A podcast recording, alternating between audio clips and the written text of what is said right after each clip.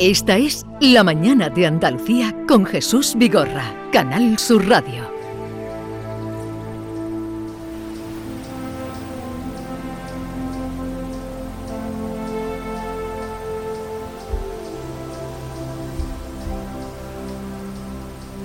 Como les venimos contando desde esta mañana, hoy es el día en el que eh, toda la polémica de Doñana y del agua y de las fresas se fía a la cita de hoy, en la que una veintena de agentes sociales van a comparecer en el Parlamento de Andalucía, en la Comisión Parlamentaria, para dar su visión sobre la proposición de ley para regular los regalíos junto a Doñana y nosotros vamos a hablar de Doñana. Lo teníamos previsto porque hoy en principio se iba a presentar este libro, una reedición, porque eh, el libro bien lo merece, eh, Doñana, todo era nuevo y salvaje, y ha querido eh, pues el calendario que coincida la visita de Jorge Molina. Buenos días, Jorge. ¿Qué tal, Jesús? Sí, compañero. Hola, Jorge. Compañero periodista, que además doblemente conoces tú, eres el hombre más indicado, porque eres el autor de este libro, Doñana todo era nuevo y salvaje. Y también fuiste periodista del Parlamento. Trabajaste en el Parlamento. Sí, exactamente. Y también fue un chico que se crió en la Puebla del Río, en el borde de la marisma rocera y de Doñana, y me quedé improntado, como se dice en biología. Improntado, pero desde, muy joven, por, eh, por, eso que tú llamas el paraíso. Sí, sí, sí. Yo llegué con ocho años a la Puebla del Río, es eh, marisma de, sur de Sevilla y, Doñana era un nombre que se pronunciaba con una voz un poco ahuecada, ¿no? Aquello ya es Doñana. Ya. Y eso se te va quedando, ¿no? Doñana. Y era un sitio lejano con una valla. Y, nada, después dio la casualidad que estudié varios años en biología y después me hice periodista ambiental y, ya acarreo esta mochila gustosamente. Eh, por cierto, para porque llevamos hablando de Doñana por otros motivos muchos días y lo que nos quedará, y lo que nos quedará. Pero para la gente que nos esté escuchando que no sepa, tú lo cuentas en el libro, ¿de dónde viene Doñana, el nombre de Doñana? ¿Por qué Doñana? ¿Por qué ese nombre? Eh, bueno, viene, se dice, de Doña Ana, ¿no? Que era la... Hay dos versiones, que era la, hermana de la, duquesa, de la princesa de Éboli, o la hija, no me acuerdo bien ahora. O ¿Tienes tú aquí en el libro? O la capataz, o la capataz que de la esposa del capataz, que se afincó allí inicialmente para mm, realizar las tareas de gestión del coto, que se llamaba Ana. Hay dos versiones en eso. La duquesa de Medina de Medina Sidonia eh, sacó a la luz esta segunda versión, ¿no? Antes de su fallecimiento, claro. Bueno, eh, también eh, Jorge es autor del documental El hombre que salvó el paraíso, ese paraíso se refiere a Doñana, y el hombre sería Valverde, Tono Valverde era como le llamaban, ¿no? Tono Valverde. Tono Valverde, que fue el que dijo aquí hay que hacer algo cuando querían plantar allí eucaliptos, ¿no? Sí, esta es una historia apasionante, llena de anécdotas, de gente valiente, de talento y de sucedido extraordinario. Dos veintañeros veintañeros, José Antonio Valverde, un chico sin estudios, sin salud, sin dinero, y el hijo de, la, de, los propietarios de la bodega González Vía, Mauricio González Gordon, otro veintañero, uno ah, propietario de Doñana y de Alta Alcurnia, y el otro un, un chaval. Se juntan en el año 52, 53, coinciden en su visión de aquello, no como cazadero, Doñana era un coto de caza para, hacer, para hacer negocios por parte de los bodegueros de Jerez, básicamente, y deciden que aquello merece la pena ser salvado porque el arrozal por el norte y los eucaliptos por Huelva, por el oeste, están avanzando y hay un decreto del gobierno estatal que obliga a ponerlo en cultivo, a darle rendimiento o era expropiado. Y ahí empieza una aventura en que los primáticos sustituyen a la escopeta. Oye, ¿y por qué esa obsesión por los eucaliptos? Porque en aquel momento era imprescindible el autoabastecimiento, sobre todo para dos sectores, el de la minería y el del ferrocarril. Y los dos necesitaban muchas traviesas, muchas vigas, y era necesario plantar. Y también porque después se crea en Huelva, como pasó en Galicia, que hay una, una impresionante cantidad de eucalipto, una celulosa, una empresa fábrica de papel. Sí famosa, ya no, ya no expande su olor en las cercanías de Huelva. Pero, cuando te acercaba. Eh, característico. Y entonces había que plantar eucaliptos. Y se plantaron millones de eucaliptos. Son árboles que crecen muy rápido, ¿no? Muy rápido. esa era su, virtud, ¿no? Exacto, y se talan y siguen creciendo. Hay, creo que son seis o siete talas las que admite el eucalipto. Entonces era un cultivo forestal. Lo que pasa es que destroza lo que hay en el suelo, ¿no? Sí, Acaba con, con, lo que hay en el suelo. Un eucaliptal, como vemos cada vez que nos asomamos a él, no tiene nada debajo no hay arbustos, no hay hierba, es un tapiz de hojas ya caídas y no, no crece nada, ni es un ecosistema agradable para nuestra fauna, ni es nuestro, nuestro árbol característico que acoge la vida. El libro eh, tiene fotografías de esas que nos gusta ver, de, la época, de los tiempos, tanto de los trabajadores de allí como de los eh, pues, representantes de los pudientes que, iban por allí. Hay una foto además curiosa cuando se presenta el anagrama de, del osito panda, ¿no? Que eso también, eh, eso ya lo vivimos nosotros, lo viví yo al menos. Mira Jesús, una de las anécdotas históricas que ocurren en este relato, que es una especie de novela, reportaje, que es Doñana Toro Nuevo Salvaje, es que WWF, hoy día la gran organización conservacionista mundial, nace, se crea para recaudar fondos con los que comprar las primeras tierras en Doñana, porque la primera idea de estos jóvenes veinteañeros es comprar suelo para evitar que termine siendo invadido y donarlo al Estado como fondo de como reserva natural. Así aparecen las primeras 7.000 hectáreas protegidas en Doñana. Oye, después de todo este barullo que estamos viviendo con Doñana y parece que continuará eh, en la próxima o en la inmediata ya campaña electoral, mm, ¿qué aporta eh, tu libro y tu trabajo de, investigación a este lío que, que tenemos ahora con Doñana? Pues mira, aporta el conocimiento, porque con toda modestia, es el primer libro que recoge la historia eh, completa, estructurada, organizada y, con su toque novelístico. Eh, aporta el conocimiento de cómo fue de memorable, de difícil, porque en aquella época, años 50, hablar de ecosistema o de especie protegida cuando se pagaban 15 pesetas por un lince muerto, porque era una alimaña, era una, una locura.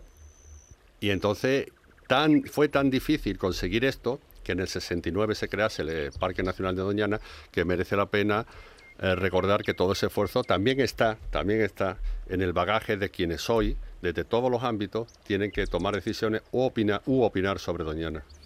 Jorge, yo, he tenido la oportunidad de, leerlo ahora, no lo leí en el 2011 en su primera edición, y he rellenado de subrayados el libro porque me llama la atención lo que acaba de decir, ¿no? que se pagaba 12 pesetas el lince, 15 pero pesetas. a 15, eh, que esos locos anillando aves que decían, ¿quiénes son esa gente que están como locos? Y me ha llamado la atención también que vinieran partidas de egipcios de canarios y de valencianos. ¿Qué pasaba? Que los que vivían en la zona no eran capaces de llevar el parque. ¿Por qué fueron este Rafael Beca a buscar gente fuera? Tú te estás refiriendo, el libro tiene dos, relatos que son simultáneos. Del año 40 al año 70 ocurren dos cosas. Se conserva a Machamartillo, Doñana, tal y como estaba, y se transforma radicalmente otras 50.000 hectáreas que están sobre ella, lo que es hoy la marisma rocera de Sevilla.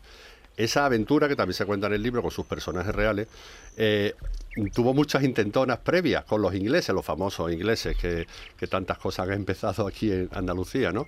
Y para conseguirlo, una de las intentonas, porque el primer dueño de todo aquello era el que fue jefe de la corona británica en Egipto, dice, voy a implantar el modelo egipcio. Y trajo camellos, que hasta hace poco quedaba algún camello suelto por allí, atención, eh, para que algunos egipcios enseñaran a, los autóctonos, a las personas que allí vivían, la técnica. No cuajo. No fue hasta que eh, al final de los 50 el alcalareño Rafael Beca trajo a valencianos y se implantaron allí. Que como sabéis, en Isla Mayor, antes Villafranco de Guadalquivir, se sigue hablando valenciano claro, también. Claro, y hay muchas familias valencianas que, perduran todavía, ¿no? Y se visten de falleras. Y se visten de falleras. Jorge, ah, la verdad es que el libro está lleno de imágenes. Imágenes que ponen caras a, a esas personas de los años 40 a los ricos, a los pobres, a los jornaleros, a los nobles. Em, es impresionante. ¿Dónde has ido a buscar ese material? Eh, ¿Cómo lo has conseguido? Eso ha tenido que ser un trabajo ingente eh, el, que tienes en el libro, el que has publicado. Sí, Maite, ha sido ingente, es verdad. Ciertamente lo he hecho con un placer máximo y con el sentimiento de que tenía que hacerlo, que yo conocía los dos mm, lugares, Doñana por lo que conté antes y La Marisma por vivir allí, y, recurría a todo, recurría a personas que vivían, recurría a imágenes del nodo, a otros libros publicados eh, de forma parcial, la historia del Palacio de Marismilla, la historia de la saga de los Claritas. Fui leyendo, leyendo, entrevistándome con gente, tomando mis notas lo organicé por años y, hice este relato que es cronológico, un relato que empieza en el 40 y termina en el Bueno, 69. empieza con Keipo de Llano, nada más y nada Sí. menos, entrando en la isla. en la freiduría de la en isla. la freiduría de la isla. Eh, Sí, él vivía allí al lado, en el hotel de al lado, eh, durante aquellos años bastante aciagos. Y Keipo de Llano fue el que, el que decidió, en un pulso a, a Franco, se interpreta, que fuera su amigo Rafael Beca el que se quedara con todo aquello, porque se, se le cedió el terreno a Rafael Beca de forma casi simbólica, y empezara la aventura del arroz. Por el otro lado, por Doñana, pues eso, en el año 52, en, un, en una barquichuela aparecen dos biólogos, bueno, dos biólogos, dos naturalistas. Valverde y otro amigo suyo, eh, y atracan allí en la arena de, de Malandar y se ponen a caminar y Valverde alucina, un señor de Valladolid, un chico de Valladolid que no había visto nunca nada parecido y se queda se queda allí se, se dice decide que lo que quede de su vida porque tenía una tuberculosis que lo habían incluso expulsado del sanatorio va a dedicarla a Doñana Y entonces eh, empiezan ellos a, a llamar la atención sobre lo Sí. que era aquello, lo Eh, que suponía y lo que... Lo, lo primero que hacen es anillar, es la primera actividad científica de Doña, Doñana, año 53, anillar. Y los guardas y las personas que la acompañaban en la tarea de allí se quedaban impresionados porque decían, ¿cómo es que estos señores cogen los pájaros con tanto esfuerzo como hacemos nosotros para Mm. después comérnoslo? Sí. Le ponen una anillita y lo, sueltan, sueltan. otra vez. ¿Cómo que lo sueltan otra vez? ¿No, no es el botín? y entonces empezaron con eso, con anillamiento. Y después siguieron, eh, Valverde era un genio, era un genio, tenía una intuición científica espectacular, como acredita en sus trabajos publicados y empieza a ver que aquello eh, era muy grande, que aquello tenía muchos ámbitos y que el agua estaba empezando a, a- a tener problemas. Sí. El agua siempre, el o agua sea, doñana. fíjate, ya, ya empieza él a detectar que hay problemas con Claro, el agua. al, al cultivarse el arrozal, eh, toda el agua que llegaba a Doñana, bastante agua que llegaba a Doñana, ya deja de llegar. Y además el arrozal cultivado en aquella época con muchos fitosanitarios empieza a llegar contaminada. Y entonces ahí empieza el motorcito de José Antonio Valverde y Mauricio González Gordon para convencer a Europa de que esto había que protegerlo, porque fue en Europa, de ahí el eco de Doñana hoy. Por eso es tan conocida Doñana hoy, porque el dinero se recaudó con campañas en Europa. Eso, ¿en, en qué año de qué años estamos En hablando? los años 50 y sobre todo 60. Y cuando le dan eh, la consideración de parque nacional fue En el 69. 69. El mismo año que se declara Centro de Interés Turístico Nacional Matalascañas. Doñana siempre ha tenido esa dualidad de, de desarrollo y conservación. Eh, una historia paralela llena de encontronazos, llena de algunos puntos, ¿de acuerdo? Sí. Y hoy vivimos un encontronazo más. Por eso digo que este libro permite recordar eh, otras historias paralelas, similares, cómo se resolvieron y cómo de valioso es que un parque nacional siga siendo parque nacional, porque un parque nacional tiene un objetivo, es conservar eh, biodiversidad, ecosistemas, paisaje, cultura, y ese es el fundamental. Y, y siempre en ese equilibrio, ¿verdad? El- lo que es el con- con- conservar, como tú dices, un, un bien natural tan maravilloso y la gente de la zona, ¿no? Que tiene que vivir, que tiene, ese es el equilibrio y, y esos son los riesgos que siempre tienen los lugares protegidos, ¿no? Sí, fíjate que la, la gente de la zona, cuando estaban los bodegueros al, al propietario de Doñana, veían, no, no había ese conflicto, había como una especie de orden natural, y no quiero que se me malinterprete. Cuando llegan los biólogos, es cuando se crea el conflicto, porque lo ven extraño, lo ven... eh, Cuentas a Caballero Bonal que una vez le preguntó a una anciana de Doñana, señora, ¿y qué es lo más raro que ha visto usted aquí? Y respondió la señora, a los de Licona.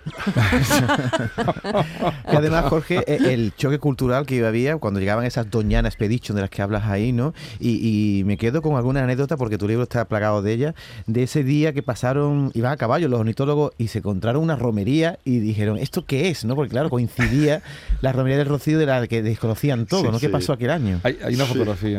Sí, eh, eh, yo, permite, hay una mejor que estaba José Antonio Valverde en el palacio de, de- Doñana, eh, donde es la sede ahora del CSIC, y, y una noche llegan los romeros de Jerez, de Jerez.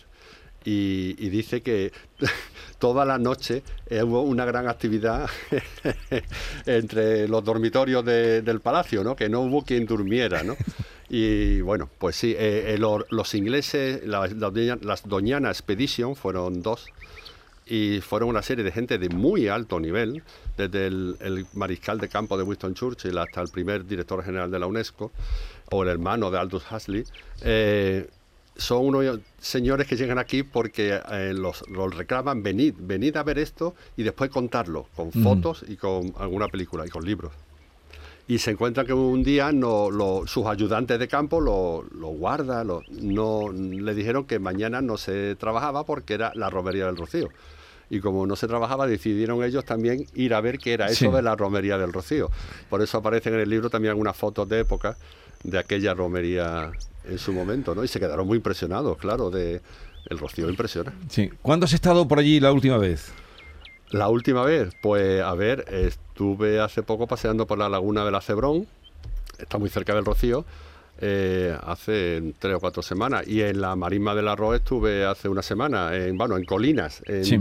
que fue el poblado inglés donde se afincaron lo- los ingleses, que la dehesa de abajo, el eh, un espacio protegido. Allí bajo la lluvia, porque llovía y decidí pasear bajo la lluvia viendo aquel magnífico, aquella magnífica dehesa. ¿Estará sea, mejor ahora después de estas lluvias? Sí, sí, estará ¿no? mejor. Se está, sí. se está notando, se ha notado, ¿no? Sí, además habrá crecido alguna hierba y, Ujú. alguno- y, y habrá vegetación que comer y se agradece muchísimo. Por cierto, hablamos mucho de Doñana. ¿Conocemos Doñana? Los españoles, los andaluces, ¿vamos a Doñana? Hombre, Doñana ciertamente tiene un nivel de visitas que yo creo que no es, no es acorde a su importancia. También es cierto que cuando se va a Doñana en fechas que no son las adecuadas, te puedes sentir un poco decepcionado. Esto no es Ordesa, esto no son los picos de Europa, y puede ser que veas muy poco animal y un paisaje muy plano, y, eh, y, eh, no es lo que esperas, en resumen. Aunque hay zonas muy selváticas, ¿eh? Dentro. Sí, sí, Doñana tiene tres ecosistemas, sí. una marisma y monte mediterráneo, y hay zona, el corral del inglesillo, el estoy pensando, Pero- que pero- es precioso. También por eso que tú has dicho, por, por porque es plana, entonces siempre parece que todo lo, lo- lo misterioso son los, las montañas, lo- eh, en el sentido iconográfico que tenemos de los paisajes más extraordinarios. ¿no? Cierto, de es, lo- es más porque va- cuando bajas el Guadalquivir es todo plano, por ejemplo. ¿no? Sí, eh, eh, los viajeros románticos, que muchos pasaron por allí, creo recordar que fue Ford el que habló pestes de aquello. Dice, bueno, pero si aquí no hay nada que ver, es una planicie seca y aburrida. Y, y dejó escrito un comentario muy crítico sobre Doñana en el siglo XIX. A mí una de las cosas que más me sorprendieron en mi visita, yo he ido una vez a, a visitarla bien, con un guía, ¿no? Son los corrales. ¿Eh? Los corrales que van atrapando ese, esa arena que se va comiendo los árboles Sí. y los va enterrando poco Entierra a poco. Mm. los pinos que después reaparecen ya convertidos en esqueletos, que allí los llaman cruces, ¿no? El pino, cuando la duna ha terminado su camino, lento camino mortal para mortal, el pino, mortal. reaparece el tronco negro con algunas ramas, pero ya Sí, es no queda nada. irremediable además, ¿verdad? Irremediable, Irremediable. Jorge, Andalucía ha reconocido a José Antonio Valverde porque veo, leyendo tu libro, que es el artífice, el héroe de que tengamos actualmente el Parque Nacional de Doñana y sin embargo es un gran desconocido. Sí, sí, un gran desconocido. Sí, le dieron la medalla a Andalucía eh, en su momento y se le ha reconocido con eso. Eh, él, él era un poco, tenía un punto de vanidad y siempre consideró que no estaba reconocido, pero bueno, eh, lo importante es que se reconozca ahora. Ahora tenemos eh, vivo algunos pioneros todavía, Fernando Hiraldo, Miguel Delibe, eh, Jesús Mediano, que, son gente valiosa como personas que dieron pasos adelante en ámbitos muy difíciles en su momento, muy difíciles de explicar al gran público y a los periodistas. No había periodistas que entendieran de esto y que lo contaran, francamente. Y ahí están. Y hoy habla uno de ellos en el Parlamento. El último, habla el Eh, último. Miguel Delibes, ¿qué Sí. esperas de la locución? Que no sé si tiene, tendrá el tiempo limitado, desde luego. Sí, creo que son 20 minutos. 20 minutos. ¿Tú crees que Miguel Delibes convencerá hoy a los políticos de lo que sea el sentido común y lo mejor para Doñana? No, no lo va a convencer, pero no lo va a convencer porque tenemos un precedente. Hace tres o cuatro meses fue el Consejo de Participación de Doñana, una especie de parlamento socioeconómico político de todos los sectores de Doñana, que preside Miguel Delibes. Hizo allí una locución entre científica y emotiva y no pasó nada. No pasó nada. Así que esta ley va muy deprisa, tiene un ritmo parlamentario de alta velocidad y parece que hay un gran convencimiento en nuestra actual mayoría parlamentaria de que debe ser aprobada y seguir hacia adelante. Entonces no creo que Miguel lo convenza. Y Miguel dijo el otro día una frase que me, que me dejó un poco eh, triste. Dijo, igual esta, esta batalla actual Ah, sí, la, sí, la la- ganamos, lo pero dijo. creo que La ganamos, pero la guerra está perdida. Creo que la guerra se va a perder. Sí. ¿Y qué, qué- a qué se refería? Se refería a que mm, podía terminar siendo todo esta sucesión Que- de hechos. que el futuro de Doñana el futuro de Doñana no- no... es el que debería ser. Decía el otro día eh, un director de la estación biológica de Doñana que Doñana terminará siendo una dehesa. Fue mar, fue lago, es marisma y el sentido natural es terminar siendo dehesa por colmatación, etcétera, ¿no? Pero una cosa que sea dehesa dentro de 800 años y otra cosa que sea dentro de 80. ¿Y en este momento cuál es el mayor peligro para Doñana? Hombre, en este momento es esa combinación de cambio climático que se, de- se s- mm, significa en Andalucía por escasez de lluvia y más calor, con abuso del agua subterránea. El agua subterránea no se repone eh, con la lluvia y con los ríos al ritmo que se está extrayendo. Eso es matemático. Doñana, todo era nuevo y salvaje. Es el libro de Jorge Molina, se acaba de reeditar. eh, tiene unas fotografías, además, eh, mm, que, son conmovedoras, aparte de la historia que cuenta Jorge Molina, que lo conoce muy bien, que fue también autor de ese documental El hombre que salvó al paraíso. ¿Ya has terminado tu eh, trabajo como documentalista sobre Doñana o volverás a Doñana? Pues seguramente volveré. La piedra de Sísifo, ¿no? Sí. Ah, quiero dejar dicho que la, el- edita la Fundación José Sí. Manuel Lara con, con- y me siento encantado porque son gente magnífica. ¿Dónde, ¿Cuándo se va a presentar? Porque tiene era Se- para hoy el día de presentación y, y te lo han cambiado. El Parlamento se me ha cruzado. Eh, Se presenta el día 22 jueves a las 8 de la tarde en la Fundación Cajasol de Sevilla. La semana que viene en la Fundación Cajasol con Miguel Delibes. Con Miguel Con Delibes. Miguel Delibes, que después de lo que pase hoy mm, tendrá, podrá decir algo allí. ¿En qué estás trabajando ahora? Bueno, pues ahora... Sé eh, que tienes entre manos un reportaje también. Sí, una de las cosas que eh, acabo de terminar por encargo de la casa de Canal Sur Televisión, con Producciones Cibeles, una trilogía documental eh, ficcionada sobre Rafael Bretón, el asesino Sí. de Córdoba que De los ma- dos hijos. mató Mató y a quemó a sus dos hijos. Y ha sido, ha sido muy duro. La mitad de los entrevistados se han echado a llorar, incluso comisarios de policía. Realmente ha sido, ha Sí. sido emocionante. Bueno, pues cuando se ponga eh, en televisión ya nos avisan, nos avisarán y será buen momento para mm, poder hablar contigo. Jorge Molina, eh, gracias por la visita, enhorabuena por este trabajo y por los que tienes entre manos. Y también por mm, eh, concienciarnos a todos de la importancia de Doñana. Gracias, gracias a vosotros.